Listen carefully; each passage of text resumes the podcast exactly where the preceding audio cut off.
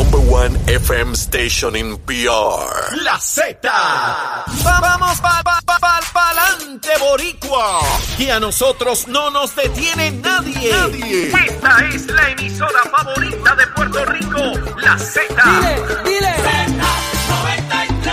WZNTFM 93.7 San Juan, WZNTFM 93.3 Pon- Pon- Ponce y WIOB 97.5 Mayagüez. Porque la mejor vacuna para estar protegido es la salsa de Z93. ¡Y que viva la salsa! Y escúchanos en la aplicación La Música. Estás con Nación Z Nacional por el app La Música y Z93. Sin pelos en la lengua. Es esa otra cultura, la cultura de la violencia, donde ver asesinar a alguien es algo muy sencillo. Leo, Leo Díaz en Nación Z Nacional por Z93. Vamos arriba, vamos arriba, aquí en Nación Z Nacional y de inmediato le damos la bienvenida al buen amigo representante Gabriel Rodríguez Aguiló. Gabriel, saludo, buen día. Saludos, buenos días Leo para ti, buenos días para todos los amigos y amigas que te siguen a través de todas las plataformas, en televisión, radio, en las redes, así que un placer estar aquí nuevamente contigo. ¿Cómo están las cosas? ¿Todo bien? Todo está en orden, gracias a Dios, todo está en orden eh, en el día a día del trabajo político y del trabajo legislativo, que ese no es mucho. ¿Sabes lo No. que pasó ayer, verdad? Me imagino que Con, estás con enterado. eso, con eso quiero comenzar. Ayer en la tarde eh, veo comunicaciones de prensa y en las redes de que se abrió la sesión y se cerró porque no había quórum. Pero no solo eso, que se recesa hasta la semana que viene, ni siquiera este, mañana o el viernes, qué sé yo. O sea, esto es una cosa donde esa asamblea legislativa sencillamente no se reúne, no aprueba nada, no hay nada de importancia. ¿Qué rayo ocurrió ayer? Ayer sí se abrió la sesión, se comenzaron los trabajos con el calendario, que no, no era ¿verdad? un calendario abultado, eran varias medidas. Ajá. El, el Partido Popular no tenía los votos para aprobar eh, ningún, ninguno de sus proyectos, creo que tenía 20, 21 votos nada más, eh, por dif- diferentes razones. Así que eh, pero hubo legisladores del Partido Popular que, que no, que no llegaron, que no estaban en la sesión. no estaban presentes, exacto, no estaban presentes, así que tenían que mirar hacia el lado, contar con los votos de, los demás, de las demás delegaciones. Así que, eh, por ejemplo, hay un proyecto que no contaba con, con los votos de las demás delegaciones, así que, pues, de- en un arranque de estos que le da Ángel Matos, decidió entonces terminar la sesión, excusar a todo el mundo y, y se acabó. pero, Se acabó la pero, pero eso será un arranque de Ángel Matos con el aval eh, y el permiso del presidente, porque ese es al final de cuentas el que determina. Yo no vi al presidente en la sesión. no o sea, si- él tampoco llegó. no sé si estaba en la oficina o estaba en algún compromiso, pero por lo menos en el hemiciclo no estaba presente. ¿Y quién presidía en ese momento? Eh, estaba un legislador de Utuado, de Juntas, creo que es él, del precinto del distrito 22, Ok. es el que estaba presidiendo. Y abruptamente se, pasamos al tercer turno, comenzamos a, a llamar a nuestros legisladores para que subieran de, las- de sus oficinas, otros ya estaban en camino al Capitolio. Hablo de mi delegación del PNP, que estaba en diferentes reuniones, por ejemplo, en, en agencias de gobierno, eh, para que llegaran, que si de momento iba a llegar la votación. Y sencillamente, pues, decidió este, terminar la sesión sin votación y regresar el próximo martes a la una de la tarde. Así que no hay trabajo legislativo en cuanto a las sesiones se refiere hasta el próximo martes a la una de la tarde. ¿Y por qué, una sugerencia yo les haría, por qué no se reúnen en junio y esperan al último mes y, se olvidan de mayo? Y así nos evitamos el gasto de aire acondicionado y de, algunas cosas se, se ahorrarán. Es, es insólito. Yo, volvemos a las unidades investigativas. Mira lo que ocurre aquí, Gabriel. Cuando yo era legislador, allá en la década de los 90, se legislaba martes y jueves. Y el calendario era abultado, era legislación de todo tipo, eh, eh, resoluciones, asignaciones de fondos, en fin, mucho trabajo. Y en la década del 2000, más o menos igual, bajo administraciones PNP y populares. Es insólito que la Asamblea Legislativa se reúna cada dos semanas prácticamente y que como ayer sencillamente no tienen quórum y se recesa para la otra semana de arriba. Este, y yo me pregunto, ¿dónde están las unidades investigativas que no pasan juicio y comparan esta Asamblea Legislativa con otras Asambleas Legislativas? Yo me pregunto, ¿verdad? Y, te pregunto a ti, si las mayorías legislativas fueran del PNP y un gobernador popular, y esas mayorías legislativas hicieran lo que está haciendo Cámara y Senado, Me pregunto si la, si la opinión pública y la prensa evaluaría esto de otra manera. Yo te pregunto, ¿cuál Pues es tu apreciación? Definitivamente, eh, Leo, el pasado cuatrenio y en los pasados cuatrenios la prensa convivía con nosotros prácticamente allí, o sea, hay un palco de prensa designado para ellos. Toda la vida. Y estaban allí, tú mirabas hacia arriba, o estaban sacando fotos, te llamaban para entrevistas, los diferentes issues, eh, el día a día de los proyectos y se reseñaba, ¿no? Este, eh, qué se iba a aprobar ese día, qué se estaba trabajando, qué estaba en controversia. Ahora tú miras para arriba, para, para el palco de prensa y prácticamente no hay nadie, muy pocas ocasiones hay algún periodista, algún fotoperiodista sacando alguna foto, porque es que realmente no está pasando nada. O sea, no está pasando nada en el, en el hemiciclo de la Cámara de Representantes. Entonces, si aprovecharan el tiempo y, y esta semana que, que no hay sesión legislativa, se dedicaran entonces a, a adelantar proyectos en las comisiones, pues, pues uno podría justificarlo, pero tampoco. Fíjate que se estaba llevando a cabo una investigación legislativa sobre la bahía de Jobos en Salinas. Ajá. Pues ya pasó de moda. Ya, ya no está, eso se apagó. Sí, se- ¿por qué se apagó? ¿Pero por qué se apagó, Leo? Porque cua- cuando fuimos al detalle de qué era lo que estaba pasando allí, desde cuándo comenzó todo este asunto de verdad, es que eh, se- se- se- el epicentro comenzó en el 2015. En el 2015, ¿quién era la administración? Alejandro, García Padilla y la alcaldesa popular. Claro. Y eh, Recursos Naturales no estaba Machargo. Claro que no. Ni estaba Tania Vázquez. Eh, estaba allí eh, la ex secretaria Carmen Guerrero. Y ha sido emplazada en múltiples ocasiones, fue citada, se excusó, envió un memorial explicativo y lo quieren dejar ahí. Pero ahora sí hay que ponerle un poquito de... Ah, o sea que ella no va a comparecer presencialmente allí a preguntas de ustedes. Nosotros eh, insistimos en la vista que debe ser convocada. El Ah. presidente nos dijo como que sí, pero no hubo una certeza. De hecho, se fue el día que el presidente de la comisión, el señor Feliciano, se excusó porque tenía una, una aparente emergencia. Se huyó. Y horas más tarde estaba en una comunidad eh, sacándose fotos para atender un, su- un asunto de una comunidad de su distrito. Y a mí me dicen que él no tiene mucho aceite en la lámpara, pero bueno, eso es otro. eso Pero, es- pero ese día, ese día tenía que enfrentar a la comunidad de las expresiones que él y Narmito habían hecho sobre diferentes funcionarios eh, voluntarios que están allí en la reserva y residentes Ajá. que estaban allí y, y créeme, Leo, ninguno es del PNP. Inclusive una de las que estaba citada y que quería enfrentar la situación era la pasada presidenta de la, de la legislatura municipal de, de Salinas. ¿Ah, sí? Entre otros, sí, sí. Y, y miembros del Partido Independentista que están allí eh, como voluntarios. Así que eh, en la reserva. Así que, eh, pues, el presidente Feliciano se huyó, se fue y dejó allí a Estrella. O sea que Salinas, que era un crimen ambiental histórico, sin precedente, inaudito, abominable, y que la legislatura iba a llegar hasta las últimas consecuencias, de momento se apagó. Se apagó cuando este servidor le sacó las fotos de mi compañero Nalmito eh, en el party que tenía allá abajo. Sí, ahumado en el mangle, eh, que tenía la tarima en los mangles, que dejaron la basura en el mangle. con que- Natal allí dándose el palo en el mangle. Cuando Natal era popular, que estaba allí con ellos. Sí. eh, De- me dicen que después de esa borrachera fue que se cambió de partido. Me imagino. pues, la, Sí. rea- la realidad es que eh, cuando... Digo, esta juma está mala, me voy por otro lado. vio lo que había realmente eh, en las entrañas de ese partido. Cuando, cuando eh, lo confrontamos con las fotos, los videos o los reportajes que diferentes medios habían, eh, estaban reseñando en esa semana, pues de hecho trataron, la, la representante estrella trató de, trató de callarme que ese no era el tema. Yo, ¿cómo que no es el tema? Ese es el tema de Salinas y, y del impacto de la bahía, a la bahía. O sea, que eh, esto es similar a lo que ocurrió con Luma, que era un, y vamos a traer a Wayne, y esto es terrible, y me tienen que contestar, y los voy a meter preso, y vamos a acabar con el contrato. Cuando se enteraron que el, que el cabildero era Alejandro García Padilla y que los abogados eran populares independentistas, se acabó y no volvimos a, a escuchar de Luis Raúl y su informe. De- lo mismo cuando iniciaron la investigación con los cabilderos, iban a traer a Ricardo Rosselló, tan pronto Ricardo dijo voy de camino, se acabó la vista. O sea que ese, ese es el modus operandi de esa Cámara. Ese es el modo operandi, igual que con las escoltas, el mismo tema. Ah, ¿verdad?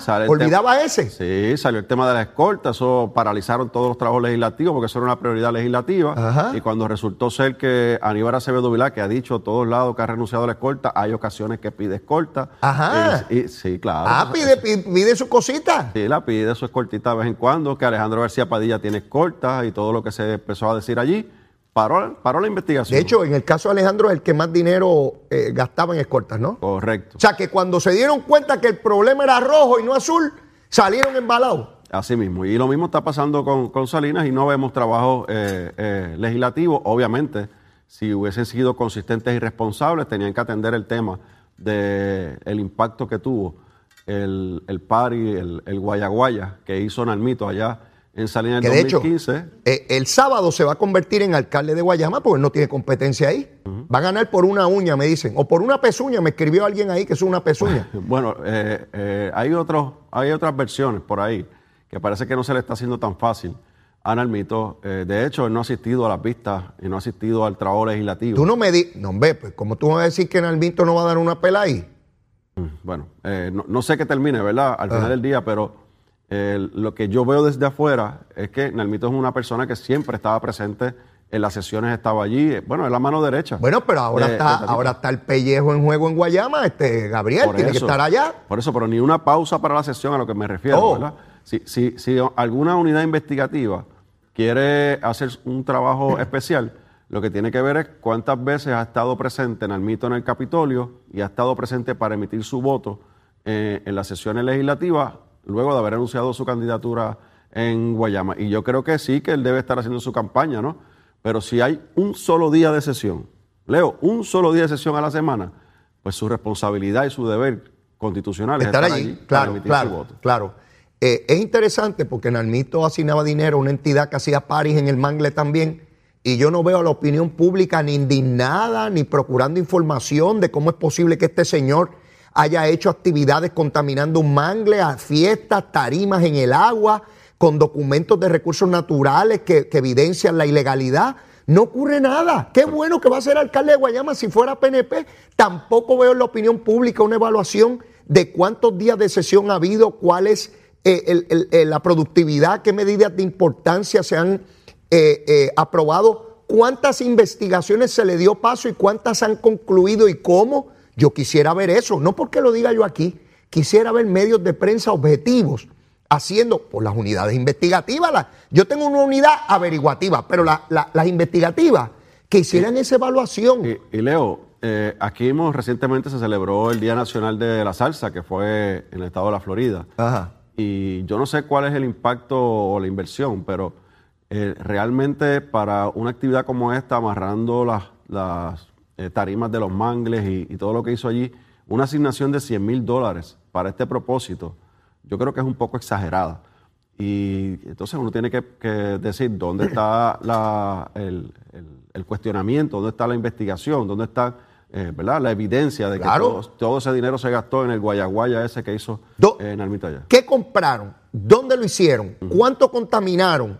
¿Es legítimo eso? Los fondos del barril de tocino, ¿cómo los utilizó este legislador? Para que el pueblo de Guayama tenga elementos de juicio y el Y pueblo eso- de y a Puerto eso- Rico. Y a eso tienes que sumarle que eh, agencias como, por ejemplo, Turismo auspiciaba la actividad. O sea, eh, que no era solamente el dinero asignado, sino que también había un esfuerzo de interagencial que participaron de esa actividad y que algún gasto ¿verdad? tuvo, porque si ponen el nombre ahí como un auspicio es porque alguna inversión se hizo por parte de la agencia.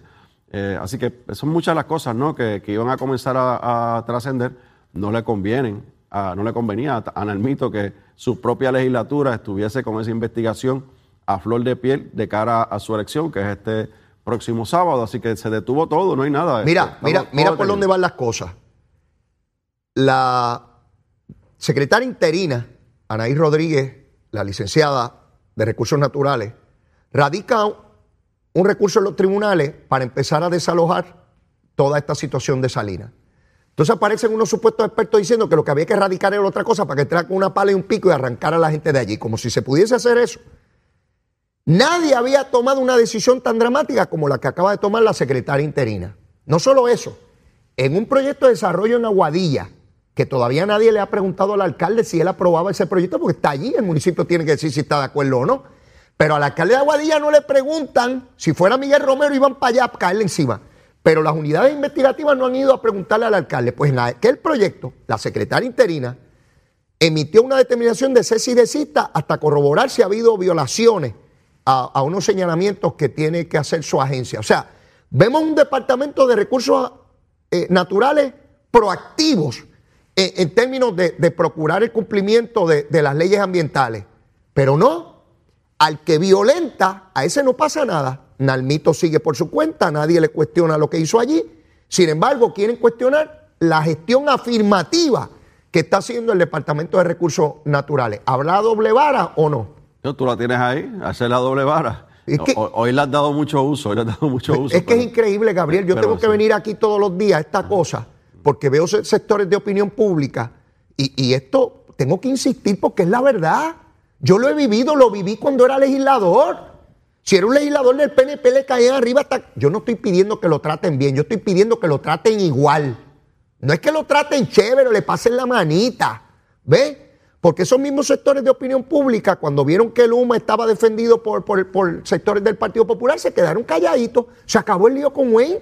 Wayne está tranquilo por ahí y no pasa nada, Gabriel. Y vas a ver, Leo, que ahora que en el caso de Miguel Romero, ahorita eh, traíste la foto y la compartiste aquí con tu público, que está en las fotos el representante del precinto 2, Luis Raúl Torres, vas a ver cómo también van a desistir de, de estar con esa agenda, porque es una agenda político-partidista para manchar la imagen de Miguel Romero, que está haciendo un trabajo extraordinario en el municipio de San Juan. ayer, en una situación insólita, se unen todos los candidatos oponentes a Miguel Romero. eh, eh, en, su, en su candidatura estaba Natal solicitándole Roxana López y Adrián eh, González. Todos los que compitieron con él juntitos, para que vean que son todos iguales, al Departamento de Justicia, porque hay que investigar a, a Miguel Romero. Pues que investiguen todo lo que quieran. Que investiguen todo lo que quieran. Ahora, si el cuando el Departamento de Justicia diga que no hay ningún caso, entonces van a decir que es que lo están encubriendo. Es un toallazo, un Sí, toallazo. porque esto es político. Vamos a erradicar esto, muchachos. Vamos, porque eh, eh, no va a pasar nada, pero no importa. Entonces decimos que, que Manuel es un encubridor. Y ahí olvídate, vamos para adelante y seguimos con este asuntito. Eso es todo lo que hay ahí, todo lo que hay ahí. Mire, si están investigando a los federales, pues dejen que metan preso a todo el que quieran meter preso. Y después que metan preso, usted reclama victoria de, de- de- que metieron preso. La compañía esa no se llevó ni un solo centavo en contrato en el municipio de San Juan. Pero ellos, que es que hablaron, que es que acordaron, que es que yo ni qué. Sin embargo, el alcalde de Trujillo Alto no lo van a buscar. De ese no hablan, que sí lo están investigando los federales. Hace más de dos meses que no va a la alcaldía. Sigue cobrando el dinero. Nadie sabe dónde está. Le dijo a la asamblea que se reunía esta semana. No se ha reunido con ellos. ¿Alguien ha reclamado algo, Gabriel? Absolutamente nada, Nadie. silencio total, o sea...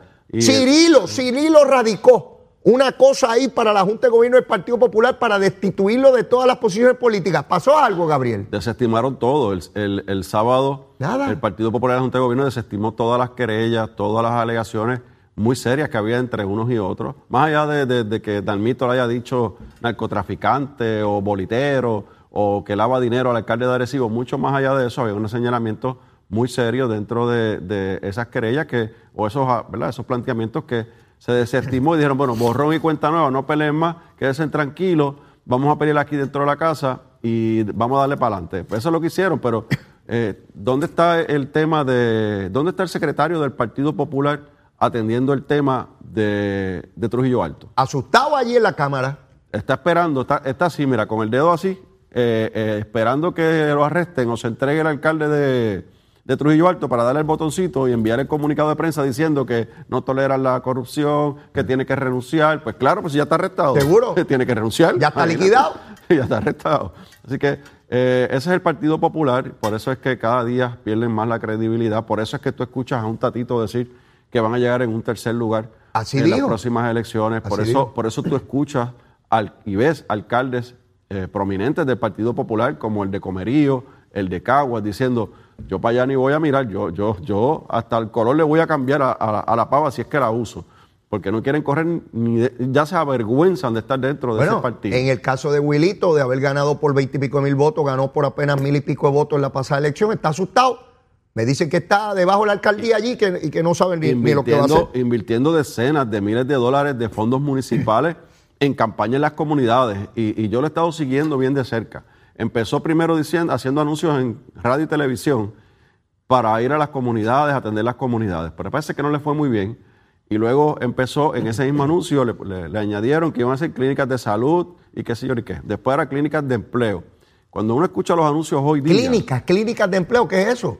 Eh, clínicas de, de- de- para reclutar gente, ¿verdad? Para que la gente vaya a, a, a- a- Pues como le dicen clínicas feria, de empleo. Feria, feria, feria, feria. Ah, feria, feria Clínicas de, salud y ferias. Ah, y ok, ahora sí. Yo dije, ¿qué rayo es eso? Sí, que después nos pelan allá. Sí, oh, no, no. Gracias por corregirme, gracias por corregirme. Oye, yo salvándote la vida, Sí, hijo. sí, Hace tiempo no salimos, yo creo que Mira, sí tú, que- eh, tú hablas de la coma y seguro Bueno, que te va a quemar. por- vamos, y con vamos. razón, si ella dice que hay que cuidarse. Vamos a dejarlo ahí, vamos a dejarlo ahí para que nos, para que nos, nos den allí este. Mire, un un besitos spot, en el cutis. Fue que se le zafó, un tranquila. spot, un spot. Hay clínicas de salud y, y hay entonces y ferias fe- de empleo. de empleo. Ahora sí. Y ahí le están añadiendo ahora hasta música, están llevando artistas invitados ¿Cómo es eso? a las comunidades. Pues, Para así- bailar y gozar. Para bailar y Y gozar. no porque- llevan ron como Nalmito. Mm, Quizás el próximo paso, ¿verdad? Así que eh, todo eso con fondos públicos. Ay, ¿Por qué? Porque él sabe que está derrotado en su pueblo y que el Partido Popular no es opción. Así que eh, eh, ese es el Partido Popular que, que está tratando de sobrevivir a todas esas controversias y, y- y lo que lo está arropando, ¿verdad? Que son eh, los señalamientos de corrupción, la, falta de liderato. eh, ¿Y dónde está el líder de ese partido? Bueno, eso, eso lo están buscando. Yo quiero proponerte otro, otro tema. El presidente del Senado, Dalmao, eh, señala que él quiere cambiar lo que es el Estado de Derecho en términos de los interinatos y los nombramientos a posiciones que están sujetas al Consejo de Consentimiento del Senado. Ahora de momento, Dalmao dice que no le gusta cómo son las cosas. Todos hemos visto cómo han mantenido posiciones por mucho tiempo, como fue el secretario de Educación, sin ser confirmado. Y todos hemos visto cómo el Contralor de Puerto Rico, como el presidente de la Comisión Estatal de Elecciones y la posición vacante en el Supremo, no han podido ser llenadas porque sencillamente no consideran a nadie. Pero ahora tampoco quieren los interinatos. Sea, quieren descabezar el gobierno a como dé lugar. Como no producen nada, pues entonces tenemos que descabezar el gobierno para que Pedro Pierluisi ni siquiera pueda tener interinato. Es el total desasosiego en el gobierno al no aprobarle lo- los nombramientos. Eso es por legislación, Gabriel. Yo debo suponer que los de Victoria Ciudadana y Dignidad le prestarán el voto, con lo cual lo aprobarán en la Cámara y lo aprobarán eh, en el Senado. Y entonces el gobernador tendrá que vetar esa barbaridad y que no tengan las dos terceras partes para aprobar una cosa como esa, porque entonces se caería el gobierno, Gabriel. Eh, Lo que quieren es crear inestabilidad, Leo. Eh, ¿Por qué? Porque si tú no tienes a un jefe de agencia que pueda ejecutar, lo que provocan es que los programas no se puedan desarrollar. Que lo- por ejemplo, el programa de, de reconstrucción, los programas que, o lo- las iniciativas que se están llevando a cabo para atender los diferentes asuntos, por ejemplo, reconstrucción del sistema energético, eh, atender el sistema de reconstrucción de las escuelas que está en proceso, las carreteras. Lo que están tratando es de evitar que el, gobierno, el ejecutivo, pueda ejecutar y lucir bien al final del día para tratar de hacerle daño político a Pedro Pierluisi y al PNP, llevándose por el medio al pueblo de Puerto Rico como rehenes, ¿verdad? Porque si al final del día hay una agencia que no puede ejecutar, son servicios que no se pueden ofrecer. Claro. Si al final del día eh, tú tienes una agencia que no tenga un líder que pueda tomar decisiones, al final quien en la cadena se perjudica el pueblo. Y te voy a dar un ejemplo. Eh, hablaste del Departamento de, de Educación, cierto, cierto es, cierto fue, pero también tienes ahora el Departamento del Trabajo. El, el nominado secretario está allí, no han querido atenderlo, o sea, muy poco fue a su vista hace meses ya y no ha pasado nada. El, Y, eh, y la cumplió propia con todo el secretaria de papeleo. Recursos Naturales. Cumplió con todo el papeleo, porque la excusa de Dalmau siempre es que, que falta un papel que no han llevado. Bueno, fue a las vistas públicas, está esperando eh, que se pase juicio sobre su eh, nominación, pero eso es un ejemplo, ¿verdad? Un departamento del trabajo que es tan importante en cualquier situación. Ya vimos lo que enfrentó el pueblo de Puerto Rico, la importancia de tener un departamento del trabajo que pueda ejecutar, tomar decisiones, desarrollar, ¿verdad? Las iniciativas. Si no tienes a un secretario en propiedad o con un interinato que pueda actuar como secretario, eh, las consecuencias son nefastas para quién? Para el pueblo. No es para Partido Nuevo Progresista o para el Partido Popular. Así que eh, esa es la irresponsabilidad con la que se miran las cosas desde el Senado en muchas de las ocasiones. Y vuelvo al tema que hemos traído aquí anteriormente.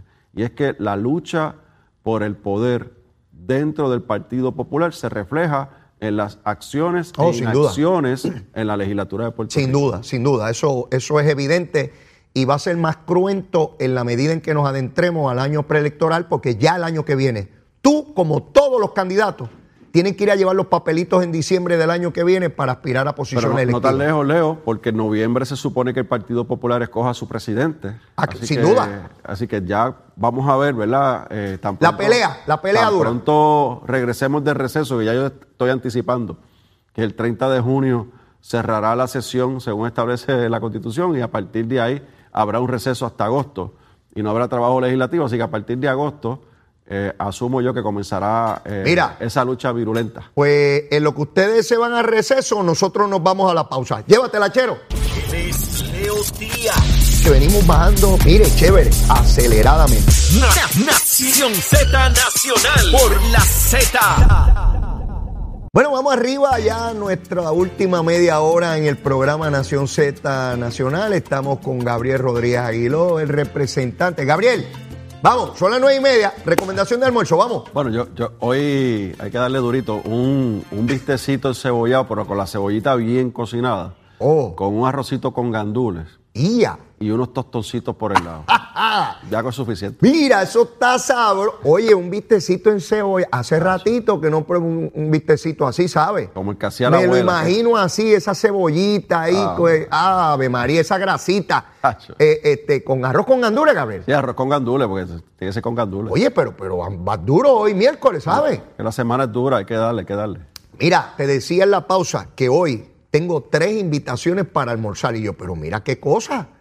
¿Cómo se ponen de acuerdo ellos para invitarme? Obviamente puedo ir a uno solo, no puedo ir a los tres en vez de ponerse de acuerdo y alimentarme durante la semana bien chévere. Trata de posponer uno para mañana y otro para el Sí, sábado. esa gente, te, te digo, me molesta, me molesta eso porque me, me traumatizan y los, y los menús son, son espectaculares. Mira, eh, Gabriel, eh, se adelanta por el secretario de Hacienda eh, que Paquito, yo le digo Paquito porque así le dice todo el mundo, Paquito. Este es el primer secretario de Hacienda que yo lo veo en una identificación como ningún otro de todos los partidos políticos eh, que han gobernado Puerto Rico, eh, que tiene una identificación tan grande con el pueblo. Eh, es, es impresionante. Yo invito a otros secretarios a que lo emulen, a que logren ese contacto, esa afinidad, esa cercanía con el ciudadano, aun cuando le corresponde a él eh, cobrar los impuestos. Ah, eso no es sencillo, porque la labor que él tiene no es una labor este, simpática, es de cobrar impuestos. Eh, pero señala que viene una reforma contributiva donde bajan las tasas, o sea, lo que hay que pagar se baja, que van a ampliar la base. Este, eh, ¿Sabes algo de eso? ¿Entiendes que viene pronto? Pues mira, ah, precisamente ayer estuve reunido con el secretario de Hacienda para atender otro asunto, que es la ley 154, que tiene que ver con la, con la foránea y otras iniciativas y unos proyectos, o un proyecto, posible proyecto que se está desarrollando, que tiene que ser presentado a la Asamblea Legislativa. Así que eh, estuvimos hablando sobre ese tema, que, que está todavía en desarrollo, pero sí tocamos un poco lo que es la posible eh, reforma contributiva, que va dirigida a, particularmente a la clase trabajadora. Eh, aquí en el pasado se- la- las reformas se hicieron mirando de- desde abajo, ¿verdad? El que menos ingresa hasta cierto punto, hasta donde nos dio el bolsillo, ¿verdad? Ajá. En llegar a esa, ese crédito contributivo o en, este caso el que no paguen contribuciones hasta 20 mil, 25 mil, los estudiantes universitarios. O sea, eh, ese fue como que el renglón que más se, se impactó en la pasada reforma. Ok. Y ahora, y la conversación que tuve con él, es que tenemos que mirar a la clase trabajadora, ese matrimonio, que, que está como el jamón del sándwich, porque están en la clase media, baja, trabajadora, que, que no recibe nada, tiene que pagarlo todo, eh, no tiene créditos, no tiene beneficios, y, y- y son los que salen día a día, desde por la mañanita, los que se sintonizan contigo aquí en Nación Z, desde temprano salen a trabajar y llegan hasta alt- altas horas de la noche, eh, para, cumpliendo con su jornada laboral, y al final del día, pues eh, el sueldo no les da, ¿verdad? No, no les da para lo que, lo que Pa- se para merece. esa gente viene un alivio bueno. Para esa, ese grupo, ese sector es el que se está eh, eh, mirando. Hay una iniciativa, ¿verdad?, que es del gobernador Pedro Pierluisi, que tiene un comité que está trabajando con las posibles recomendaciones. Ajá. que esperamos que ya en las próximas semanas, en los próximos meses, podamos ver un anuncio en esa dirección. Pues, pues me llamó la atención que ya el secretario está hablando con mayor claridad sobre este asunto y anticipando que estamos próximos. Ah, yo estoy deseoso de ver esa reforma y ver particularmente cómo se alivia eso que tú acabas de señalar. Justamente el- el- la iniciativa que, que hay que tomar, ¿verdad? Con la ley de los incentivos a la foránea, eh, eh, de ahí es un punto de partida para lo que puede ser la, en una mayor escala la reforma eh, contributiva. En una conversación que tuve con Jesús Santa, que lo invité al programa y él tuvo la gentileza de venir, hablábamos de cómo los gobiernos históricamente se enfocan en los que cumplen y le imponen más contribuciones a los que pagan. Y se olvidan o, retrasan, como da más trabajo, ir a buscar al que no está cumpliendo. Pero ese que no está cumpliendo, ¿cómo lo incentivamos para que cumpla? Para que se empotre en el sistema eh, que reconoce la ley. Pues ciertamente no puede ser con tasas impositivas prohibitivas o confiscatorias. Tiene que ser con cosas que uno diga, caramba, estoy pagando, pero es justo dentro de lo que gano. Y no que yo diga, caramba, de cada 100 dólares que gano le tengo que enviar al gobierno 35 o 40 dólares. Pues mira, eso desincentiva a cualquiera. Este, tú, pues claro, tengo que aportar, pero que tenga proporcionalidad. ¿Cuál es esa proporcionalidad? Pues obviamente la tiene que establecer ¿verdad? El, gobierno. Yo de eso no sé y no puedo lanzar un número a lo loco. Pero, pero vamos, vamos a ampliar esa base y hacer un sistema más justo, que yo sé que ha sido las aspiraciones de todos los gobiernos. ¿ah? pero no lo han logrado, este, Gabriel. hay, una buena hay, una buena oportunidad ahora, Leo, con el plan de ajuste de la deuda. El gobierno de Puerto Rico se economizó el 80% del pago de esa deuda. Así que hay, hay, un, hay áreas, ¿verdad?, de, donde se puede obtener y capitalizar a favor, no de iniciativas particulares o políticas, sino eh, capitalizar ese, ese presupuesto disponible para llevarlo al bolsillo de la gente. y yo insisto en que tiene que ser dirigido a esa clase trabajadora que está, como siempre, con el jamón del sándwich. Son los que sostienen la economía y que también miremos a los pequeños negocios, porque los pequeños negocios producen un sinnúmero de empleos en Puerto Rico y los beneficios que reciben, a menos que sea una emergencia, son pocos o ninguno, mientras las compañías que generan eh, gran capital, pues por, su capacidad, por su estructura financiera o corporativa, tienen acceso a diferentes eh, decretos y, acuerdos con el gobierno que ciertamente se benefician. Tienen mil maneras de pelar el gato. Claro, los pequeños negocios están también como esa clase trabajadora, así que hacia ahí se tiene que dirigir el esfuerzo del gobierno de Puerto Rico. Mira, Gabriel, dice el secretario de Educación que se retiran mil maestros, que es una cantidad superior a lo que de ordinario se retiran, obviamente por toda esta situación de los retiros y toda la cosa. Que van a quedar mil posiciones vacantes de maestros. Y yo oigo al secretario y me pregunto, pero ven acá, del primero de julio en adelante, un maestro va a ganar mil dólares más de lo que gana hoy. Yo entiendo que ya eso se mete en un salario dentro de lo que es la jurisdicción de Puerto Rico, en un salario competitivo. Y se hablaba de que había la posibilidad de que maestros del sistema privado se volvieran al sistema público porque pagaba más. ¿Sabes algo de lo que está ocurriendo ahí? Aún con el aumento salarial tendremos deficiencia en cuanto a maestros se refiere, particularmente en materias que son de, difícil reclutamiento.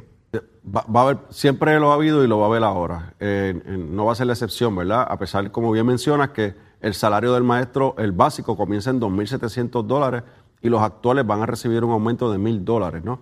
Así que para, para ayudar a la retención de ese profesional que esté en las, se nos quede en las escuelas. Eh, pero también ese número tienes que eh, eh, amarrarlo, tienes que empatarlo, como decimos en el campo, con la reducción significativa de, estudiantes ingresando a las escuelas. Hay menos natalidad, hay menos nacimientos, así que por consiguiente, de aquí a cuatro o cinco años van a haber menos niños y niñas entrando a las escuelas.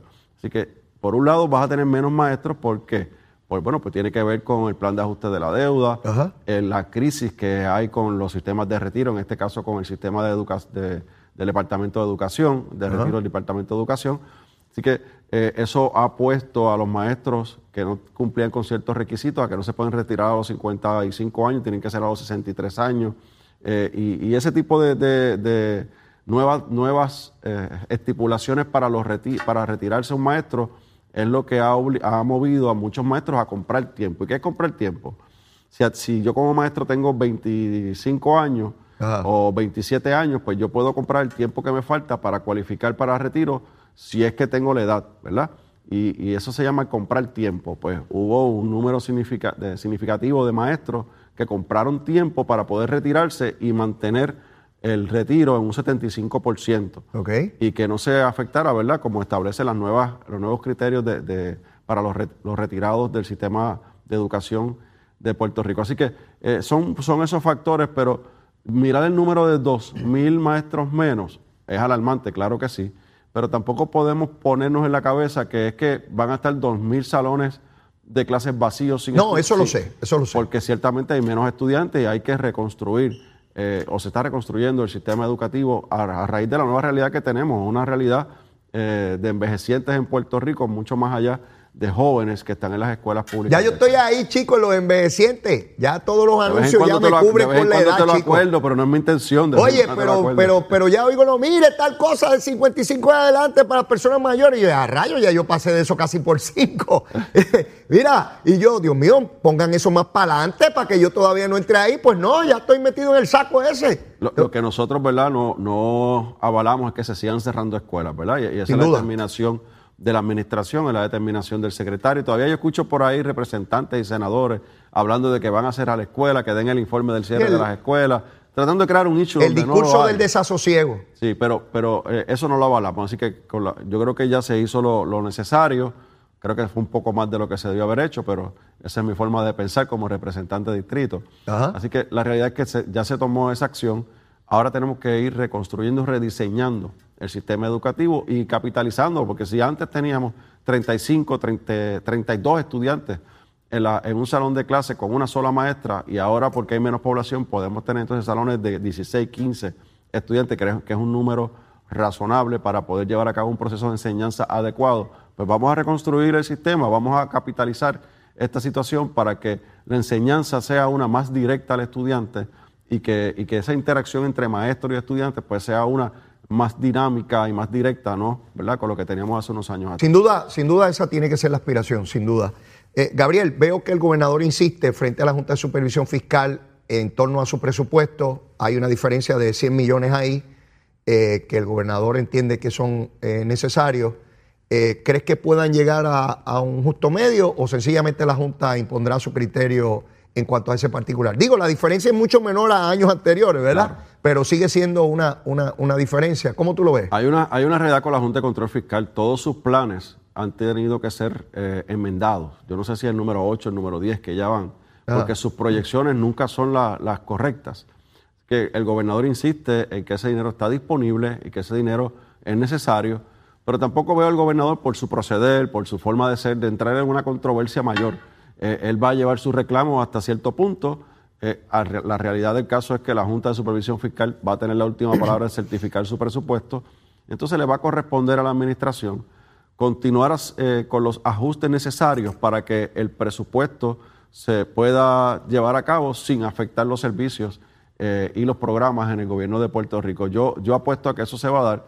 Eh, ya el gobernador ha anticipado, ¿verdad?, que no va a entrar en una pelea estéril con la Junta de Supervisión Fiscal y que entonces vamos a movernos para tener el segundo presupuesto balanceado ya de cara a lo que es la salida de la Junta de Supervisión Fiscal, que es lo importante para Puerto Rico, para poder nosotros tomar nuestras determinaciones responsablemente, responsablemente, y eso hay que ponerlo en negrita y hay que subrayarlo, responsablemente, sin tener la presión de lo que es la Junta de Supervisión Fiscal. Es, importante esa postura del gobernador porque lo otro sería ir a los tribunales, gastar millones de dólares. Los abogados de la Junta y los abogados del gobierno los paga el pueblo de Puerto Rico según la ley promesa. Eso no tiene ningún sentido, particularmente cuando ya hemos salido de, de lo fundamental, que era el plan de ajuste de la deuda. Ya básicamente lo que queda es la Autoridad de Energía Eléctrica y su deuda. Así que ya estamos próximos a estar en la etapa ya final de la Junta de Supervisión Fiscal en cuanto a los asuntos medulares se refiere. Ya lo que quedaría sería minucia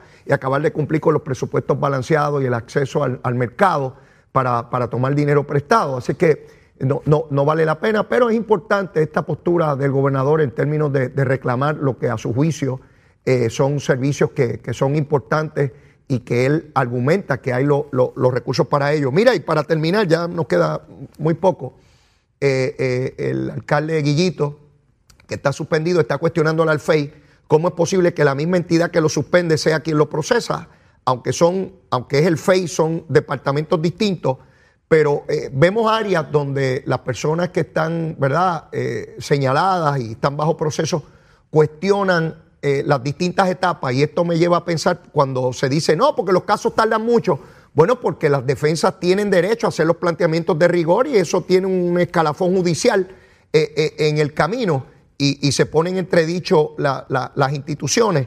Lo mismo ocurre con los que están a nivel federal, ¿verdad? Que tienen derecho a hacer los, planteamientos de, rigor.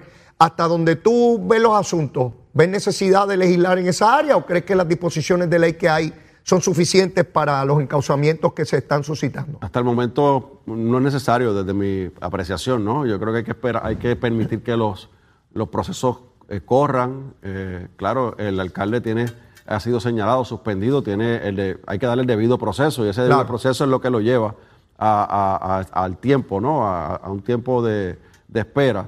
Pero la realidad es que eh, el alcalde, el que no hablaba, el que se escondía, ahora está, ¿verdad?, reclamando que quiere regresar a, la alcaldía lo antes posible. ¿Por qué será?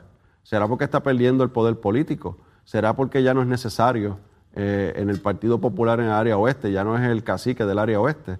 Eh, y, está, perdiendo ese poder político, el cual de cara al futuro lo puede utilizar para una defensa. Pues no sé, quizás es por ahí que va la cosa, más allá de, de hacer una crítica a la institución la cual lo está investigando, y no lo está investigando porque le da la gana es que hay una evidencia de unas acciones administrativas que lo llevaron a estar siendo procesado y suspendido en el día de hoy.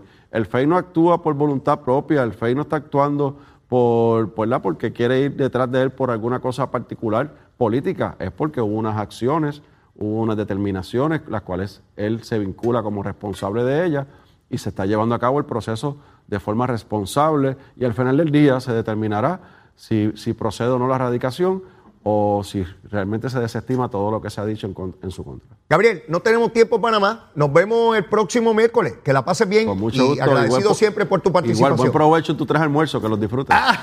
vamos a ver, vamos a ver qué pasa. Estás con Nación Z Nacional por el Habla Música y Z93. Bueno, ya finalizando nuestro programa de Nación Z Nacional, hoy miércoles 4 de mayo, y compartiendo con ustedes el Radio Maratón del Hospital del Niño. Vamos, vamos a hacer su aportación, por favor, se lo suplico. Mire, es sencillito para hacer su aportación por ATH Móvil, busque ahí Hospital del Nino, Puerto Rico, Hospital del Nino, Puerto Rico. Y el teléfono 1 833 335-6466. Vamos, vamos a hacer nuestra aportación para ayudar al Hospital del Niño en su radio maratón. Hoy miércoles, mire, ya yo no tengo tiempo para más. La súplica, la de siempre, mire, un chililín, un chililín. Si usted todavía no me quiere, me mire, aunque sea un chililín, yo me encargo de lo demás. Seguro que sí. Y si ya me quiere, mire, un chililín más. Seguro, siempre se puede un poquito más. Los quiero mucho, los extrañaré. Será hasta mañana. Llévatela, chero.